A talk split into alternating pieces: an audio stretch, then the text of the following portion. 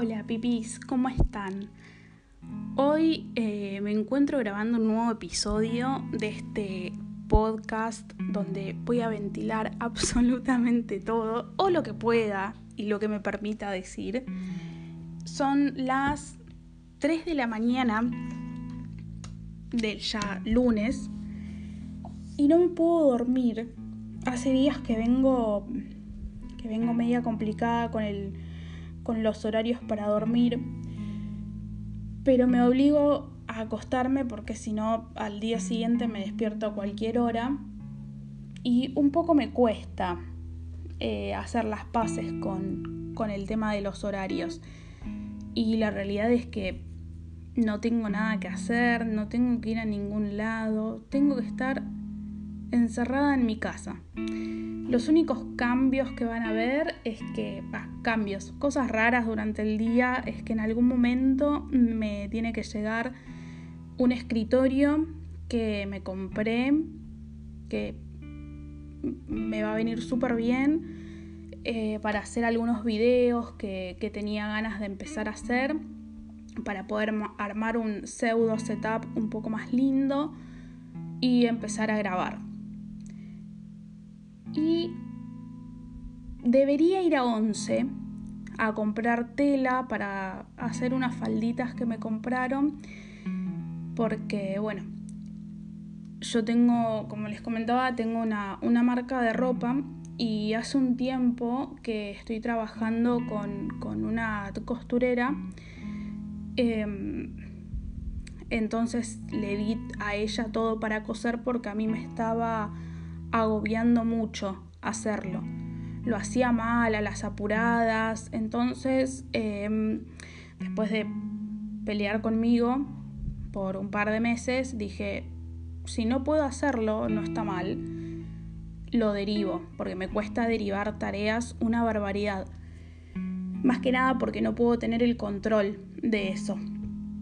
Pero bueno, de a poco nos fuimos poniendo de acuerdo y y bueno, ella se encarga de, de, coser la, mayor cantidad de cosas.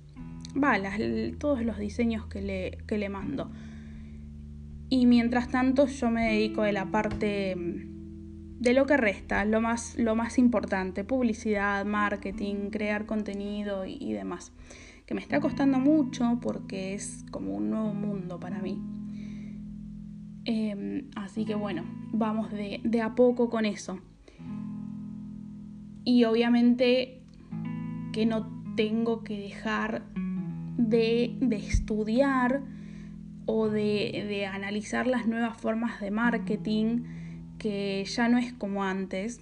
Ahora es como toda una cosa nueva de trabajar con influencers, de hacer sorteos, de publicar todo el tiempo, em, mostrar quizás la marca. Em, poco más personal y a veces me cuesta porque yo tengo dos trabajos que los dos los hago de manera independiente. Uno es Tomoe, que es mi marca de ropa, y el otro, eh, que a veces me cuesta decirlo en voz alta por, por miedo a que me juzguen o que mm,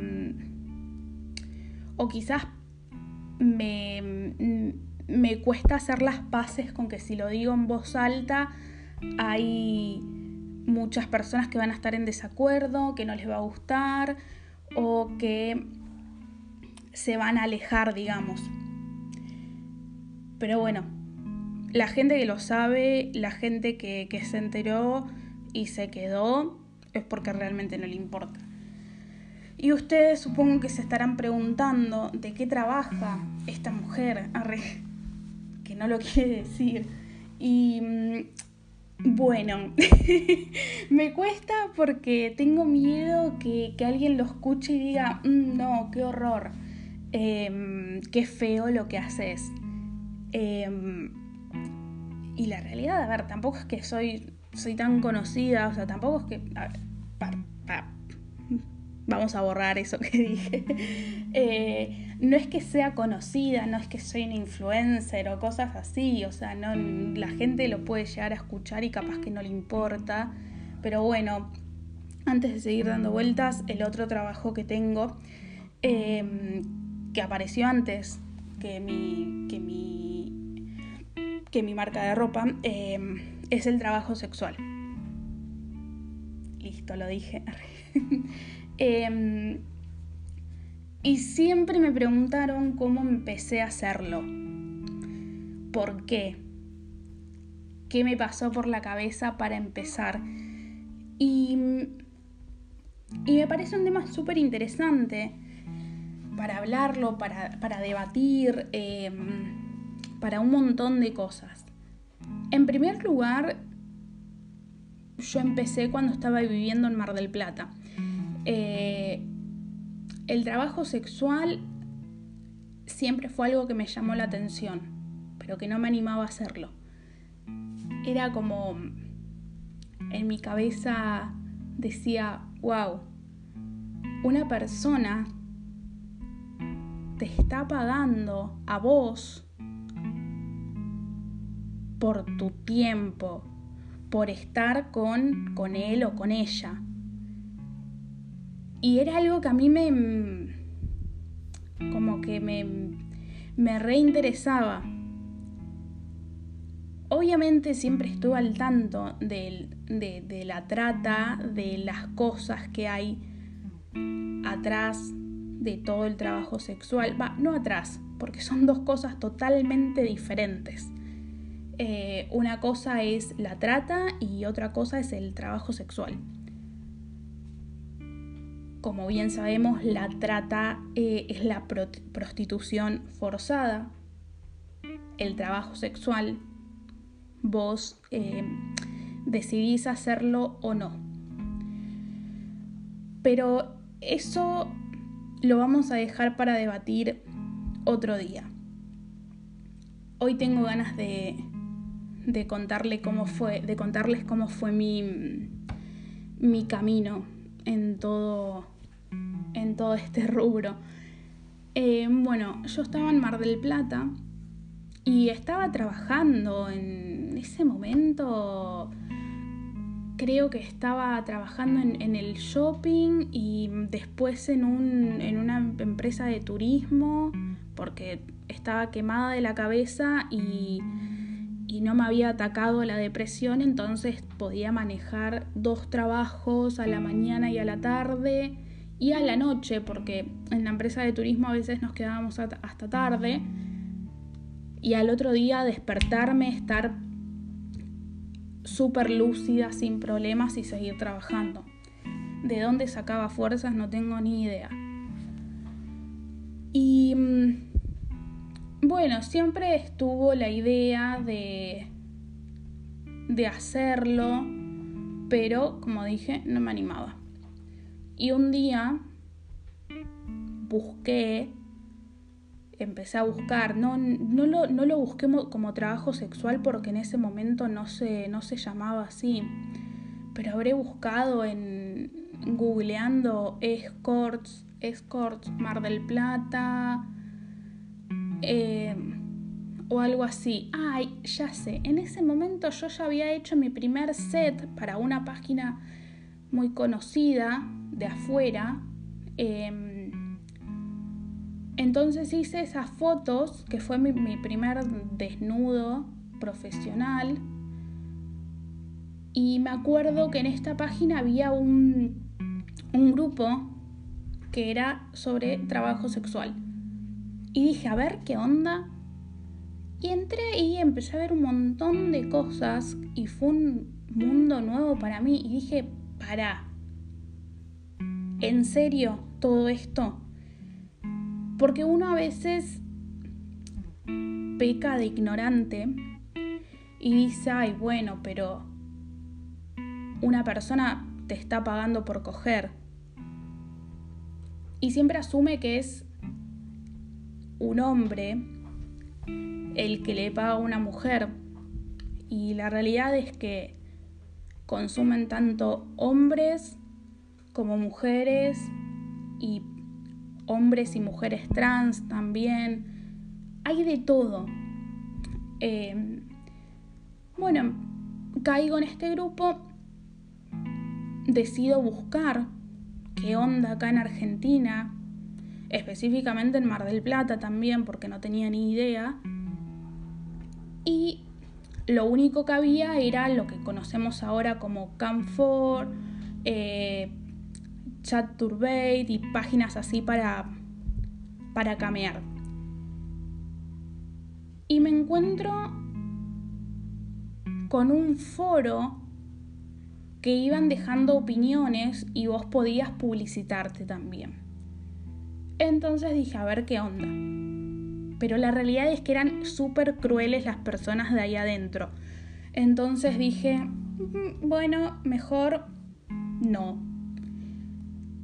Y mm, empiezo a buscar páginas en Mar del Plata, doy con una, me empiezo a publicitar ahí en ese momento era horrible porque era, mm, se acostumbraba mucho a llamar por teléfono.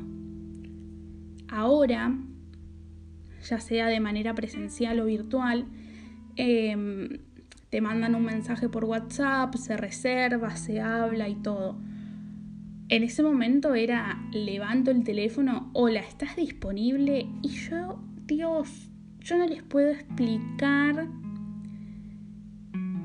los nervios, la ansiedad, todo era como que tardé una semana. En ese momento, obviamente, lo virtual, vender packs, videollamadas, em, el eh, chat y cosas así, fotos, videos, no, no existía. Y mm, yo quería probar de manera presencial. Em, me hago un Facebook aparte y conozco a una chica que, en su momento vivía acá en Argentina, que es bastante conocida en el ambiente, y le, comento, mira, yo recién estoy empezando, no tengo ni idea, ayuda. Bueno, empezamos a hablar. Em, habíamos quedado en que en que cuando yo viajaba para Buenos Aires podíamos hacer trabajar juntas porque bueno se pasaba el tiempo más rápido era más plata y qué sé yo. Pero lamentablemente nunca pudimos. Em, así que bueno quedó eso ahí como en la dando vueltas. Em, pero bueno, volviendo, volviendo atrás, eh, me publico yo en esta página de Mar del Plata, que era... Yo, yo la verdad es que no, no sé qué me pasaba por la cabeza, quizás mm, las cosas eran diferentes. No, no había tanta inseguridad como ahora, eh, no era tan peligroso todo. La persona, la dueña de la página, era un hombre, me contacto con él y le digo, bueno, mira, yo quiero ver qué onda, qué sé yo, recién estoy empezando. Y me hace ir a su casa. Y ahí yo me imaginé, pero una barbaridad de cosas que dije, ¿qué me va a hacer? eh, entonces, bueno, nada, fui, hablábamos re, re buena onda el chabón, pero nunca me terminó de cerrar. Yo siempre lo tuve muy al margen porque sentía que se aprovechaba un poco de la situación de ciertas chicas. Y obviamente yo eh, no, no, soy, no tengo una belleza hegemónica, ni un cuerpo hegemónico, entonces en ese momento daba menos con el target que ahora. Eh, tipo, antes era como que las tetas, que el culo, que la cintura hiper chica, que acá, que allá. Ni se hablaban del tema fetiches. Eh, entonces yo iba toda chiquita ahí a decir, hola, quiero probar. Y, y bueno, me, me publiqué medio como que nunca nunca pude nunca pude concretar nada por mucho tiempo porque me daba me daba mucha ansiedad mucha vergüenza mucho miedo mucho todo. Em, entonces lo, lo dejo ir. Como que digo bueno ya está ya fue. La verdad que le estoy pagando una publicidad a este tipo y no estoy generando ingresos.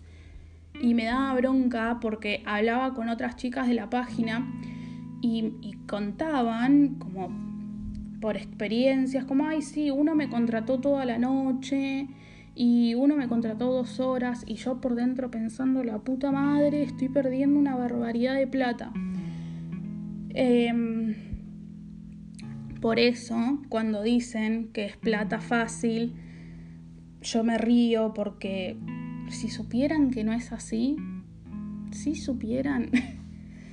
Em, bueno, lo dejo y en, el, en el medio miro una serie em, de una de una, de una prostituta de Inglaterra, pero que trabaja a nivel VIP, y dije, a ver, si acá me tira un par de ideas. Vi esta serie y después vi otra de una masajista y yo veía esto, si bien era ficción, yo lo veía y decía, no se ve tan difícil. O sea, una vende una fantasía, vende un personaje. Me tengo que poner en ese personaje.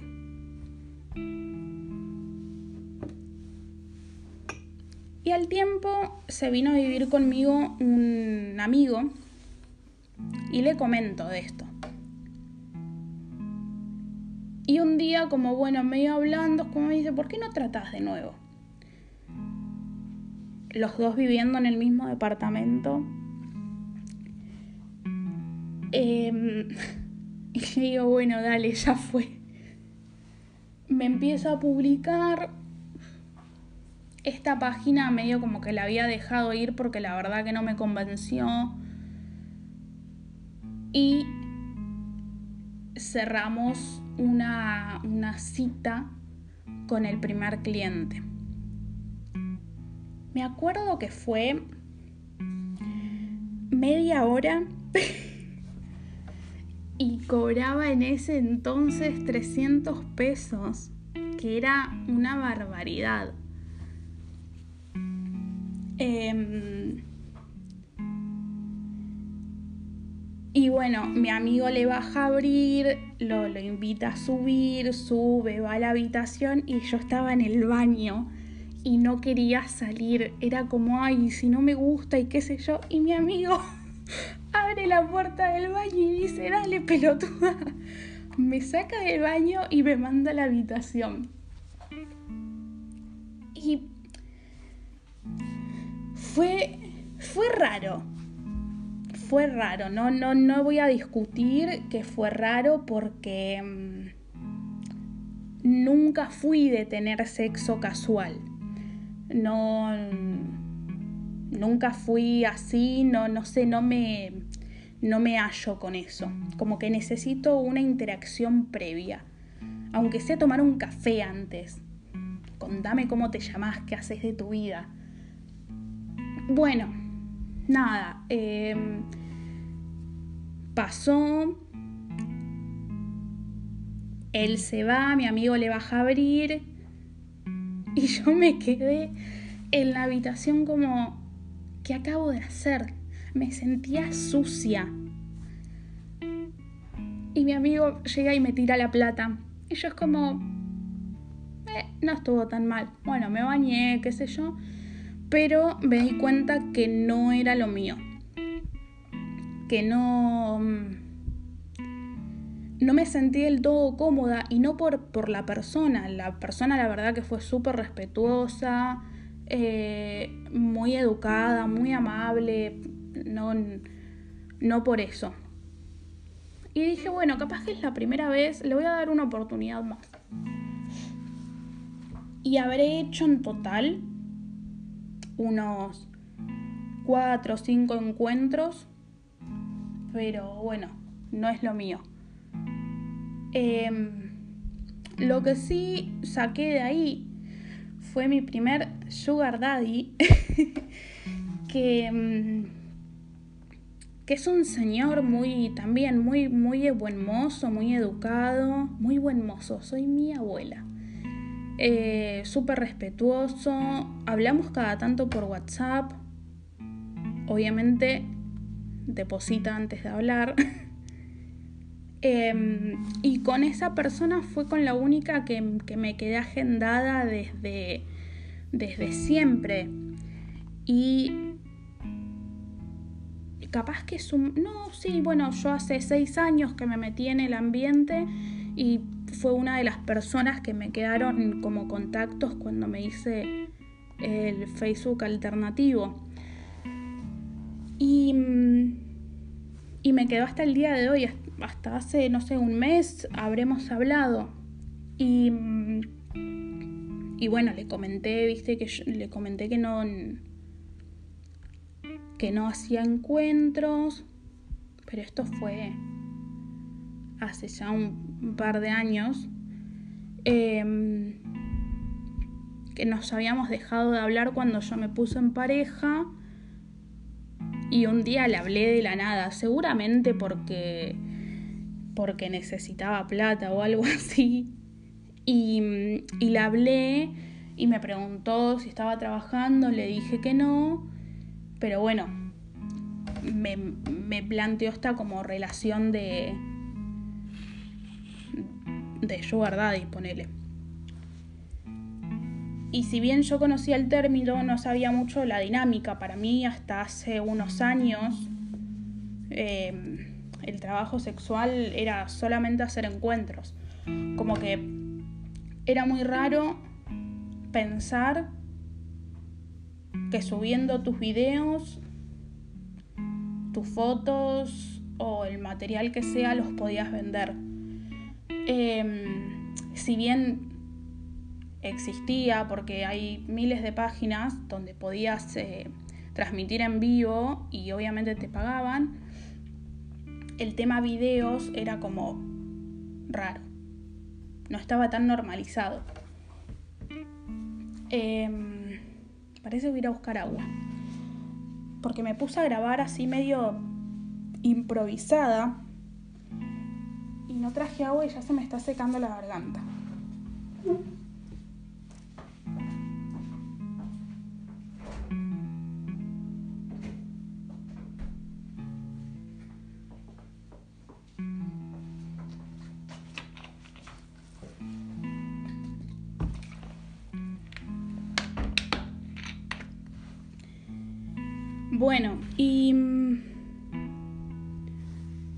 Hace un año, cuando yo me puse en pareja, dejé de trabajar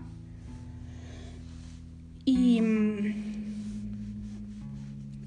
y hace un año más o menos, un año y medio creo, em, volví a meterme en el ambiente. Em, para ese entonces el tema de la venta de packs se había súper naturalizado. Va, no tanto. Em, ponele que hace dos años había empezado el tema de vender el pack, vender las fotos y había como un tema medio raro porque decían, ah, claro, se ponen en pelotas y, lo venden. Porque en general lo estaban vendiendo personas que tenían eh, muchos seguidores o que quizás hacían cosplay o cosas así, entonces se había generado como un ambiente medio raro, medio feo, que, que lo vendían solo algunas personas. Por lo menos esta fue mi, mi, mi, perspectiva o lo que yo vi. Y mm, resulta que, mm, que dije, bueno, voy a vender mis packs. No tenía. No, no tenía packs.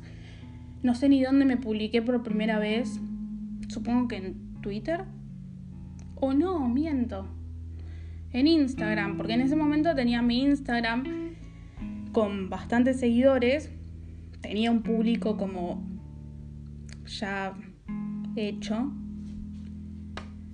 Y publiqué, avisé que iba a estar vendiendo packs, fotos, videos, lo que sea. Y me compraron un montón y yo dije como, wow, estuve perdiendo plata. es, es, tipo, siempre digo lo mismo, cada vez que, que, que vendo algo es como, ¿por qué no se me ocurrió antes? Y empecé a hacer los videos. Em, volví, a usar, volví a usar Twitter, porque ahí se usaba un montón. Obviamente en Instagram te, te censuran una barbaridad. Em, entonces no, no, no podés publicarte tanto. Y dije, bueno, vamos a ver qué onda esto. Y empecé a hacer videos, me empecé a encontrar con un montón de personas que hacían un montón de cosas. Em, me descubrí un montón de páginas nuevas donde podías subir tus videos y dejarlos ahí, que la gente los compre como una tienda virtual. Descubrí que puedes vender una cantidad de cosas, tipo desde medias hasta bombachas, corpiños, lo que sea. Y, mm, estuvo re bueno descubrir eso porque me sentí mucho más cómoda. Em, si bien obviamente, como siempre, tenés consultas de, hola, ¿haces encuentros por más que lo tengas aclarado en todos lados? tenés esas preguntas y tenés también gente que te insisten, haceme un encuentro, es como, no, no hago. Em, pero con esta modalidad virtual me, sentí mucho, mucho más segura, mucho más eh, cómoda y me encanta. Eh, me gusta porque porque todo lo que hagas lo podés vender. Y ahí es cuando yo digo, no toda venta de material, no todo trabajo sexual es pura y exclusivamente sexual.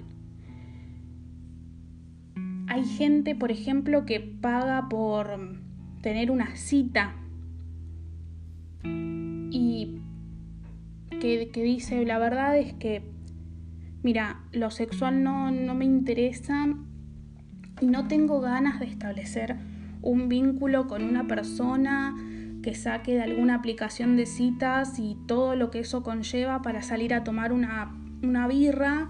Entonces, la verdad es que prefiero pagarte, ir a tomar algo, estamos un rato y ya está.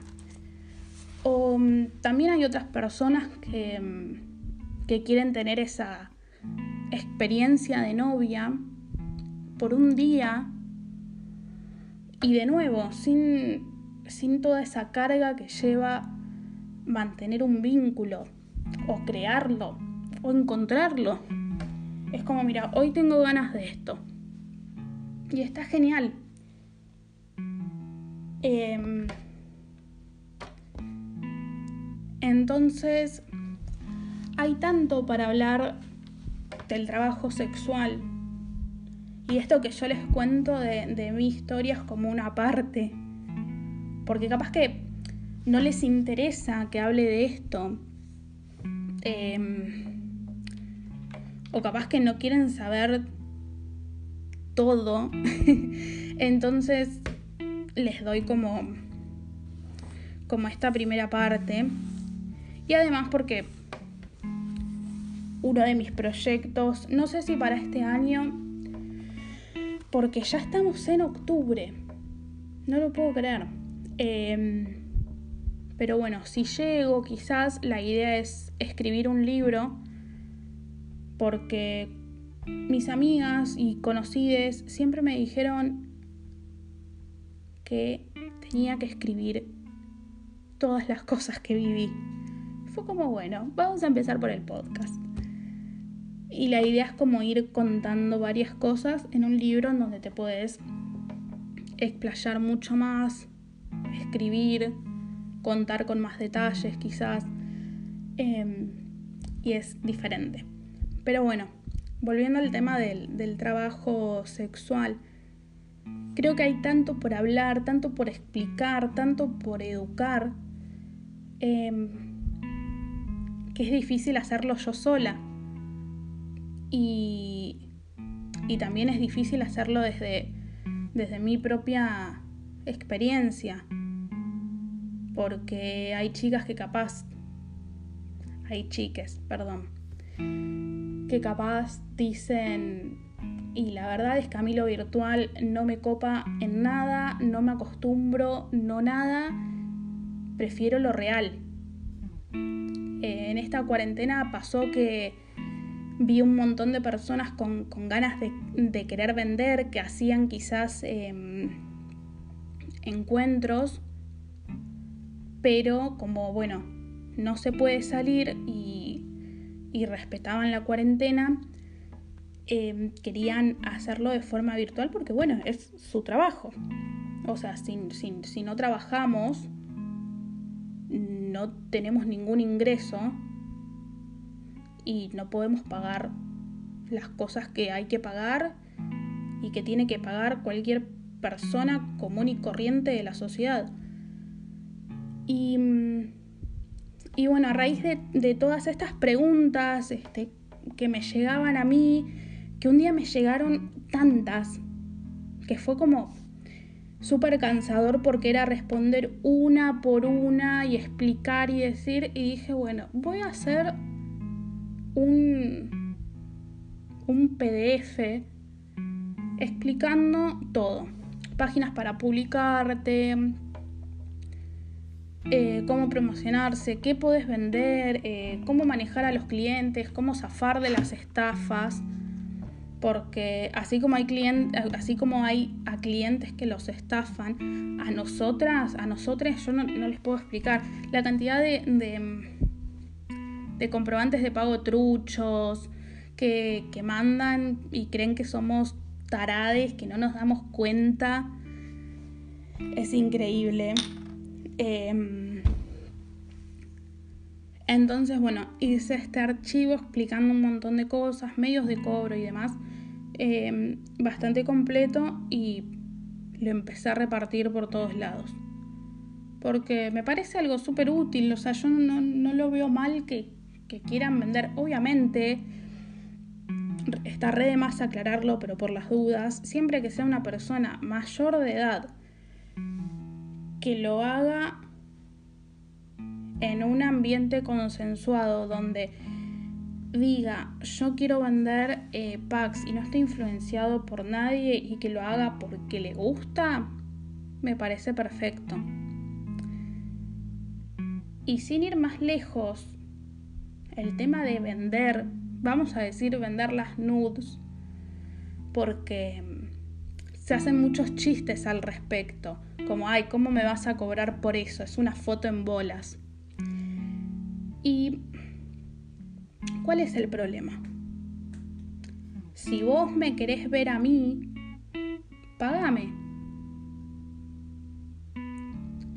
Y que me pagues no, no quita que, que haya una interacción entre nosotros. No es que te mando la foto y ya está, no puedes hablar nunca más. Yo tengo una, tengo una relación, Dios mío, ojalá no me escuche. Em, pero sí, relación de cliente y, puta eh, con un señor que un día les voy a contar la historia. Em, es de acá de Argentina. Me contactó una, cuando empezó la cuarentena en marzo por Pax porque quería fetiches y hablamos hasta el día de hoy. Y veníamos hablando, o sea, hay días que, eh, bueno, me pedía videos, qué sé yo, y hay días que me hablaban como, hola, ¿cómo estás? ¿Qué haces? ¿Qué onda? ¿Qué sé yo? Y listo, ya está. Y es una persona que, era, que, es tan, tan respetuosa y tan, tan ubicada y todo que no me molestaba hablar em, sin que haya un intercambio de, dinero de por medio. Y a veces el cliente se confunde eso porque dice, ah, ¿por, ¿por qué con él sí? Y él jamás se quejó de los precios, manda propinas y cosas así. Y a veces nosotros, como trabajadores sexuales, recibimos tanto maltrato de parte de los clientes. Y obviamente no, lo mostramos porque, qué sé yo, a veces desde quejarse por los precios, que yo creo que la queja de los precios se vive en cualquier rubro, que me parece súper innecesaria, porque si no te gusta el precio o no te convence, te callas la boca y listo. Em, hasta decirnos cosas como ¿cómo vas a vender estos videos gorda de mierda? y una barbaridad de cosas más. Entonces cuando yo creo que a veces cuando nos tocan clientes que te respetan, y, es re triste quizás lo que estoy diciendo, em, cuando tocan clientes así que te respetan, que valoran el trabajo, te dan ganas de, de hablar un poco más con esa persona, que no sea tan venís por mi material y listo. Y acá me voy a permitir hablar, voy a permitir comparar esto que dije con, con el rubro en general de las ventas. En, en Tomo, en mi marca de ropa me pasa lo mismo. Hay. Tengo clientes que. que compraron, que les llegó. Y eh, eh, ni siquiera un gracias, lo primero que le sale de la boca es la crítica.